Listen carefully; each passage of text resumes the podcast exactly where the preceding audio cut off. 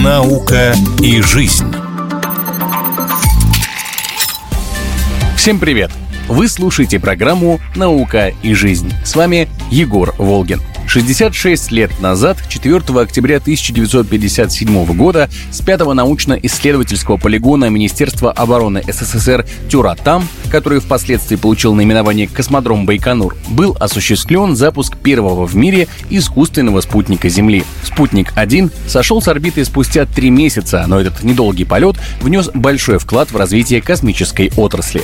Сегодня вокруг нашей планеты кружат около 6 тысяч спутников, 40% из них до сих пор продолжают функционировать. В 2018 году в число таких аппаратов вошел и наноспутник, разработанный российскими и белорусскими учеными, а с июня этого года к нему присоединился второй совместный наноспутник БСУ САТ-2, запущенный со стартового комплекса космодрома «Восточный». Запуск нового аппарата стал итогом пятилетней работы сотрудников факультета радиофизики и компьютерных технологий БГУ, а также их коллег из Москвы и Самары. Функционал наноспутника достаточно широк. Несмотря на свой маленький размер, аппарат исследует технологии защиты космической техники от солнечного излучения, контролирует передвижение самолетов, а также помогает студентам аэрокосмических специальностей в написании курсовых и дипломных проектов. При выполнении лабораторной работы студент ставит спутнику задачу и буквально через 95 минут получает актуальные результаты прямо с орбиты. Как рассказал проректор по научной работе Белорусского государственного университета Андрей Блохин,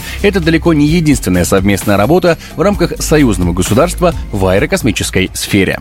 В рамках сотрудничества с российскими партнерами БГУ проводит исследования и разрабатывает новые методы и технологии в области космической техники. В 2015 году с целью создания необходимой материальной и методической базы научно-образовательной системы для аэрокосмической отрасли в БГУ было решено создать отечественный наноспутник стандарта КУПСАТ. Это малый искусственный спутник Земли для исследования космоса совместно с НИИ ядерной физики МГУ и Самарским государственным аэрокосмическим университетом БГУ БГУ разработал и изготовил ряд систем спутника. Первый в системе образования Беларуси университетский наноспутник был успешно запущен на околоземную орбиту с китайского космодрома 29 октября 2018 года. А уже в этом году, 27 июня, с российского космодрома «Восточный» был осуществлен запуск второго наноспутника БГУ. Функциональные возможности этого наноспутника позволяют считать его уникальной лабораторией, которая обеспечивает развитие новых направлений в обучении науки по аэрокосмическим направлениям направлениям. Более того,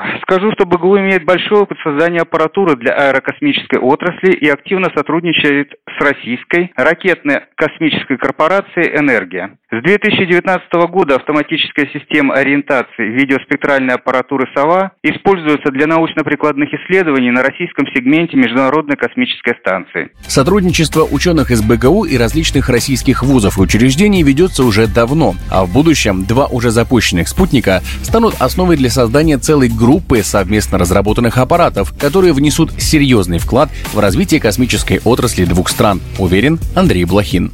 Для Белорусского государственного университета взаимодействие с научными и образовательными учреждениями Российской Федерации имеет приоритетное значение. Всего у нашего университета с научными и образовательными учреждениями России действует в настоящее время более 160 договоров. К примеру, активное сотрудничество БГУ развивается со следующими учреждениями. Московский государственный университет, далее научно-исследовательский ядерный университет МИФИ, Объединенный институт ядерных исследований Дубна, Санкт-Петербургский государственный университет, Казанский Приволжский федеральный университет, Российский государственный педагогический университет. И из Российской академии наук с нами сотрудничают физико-технический институт и ботанический институт. В перспективе сотрудничество в аэрокосмической сфере с российскими учреждениями и организациями нам видится в создании группировок российских и белорусских спутников. Для нас и наших российских партнеров это представляется важным, как для развития образовательного процесса и проведения совместных научных космических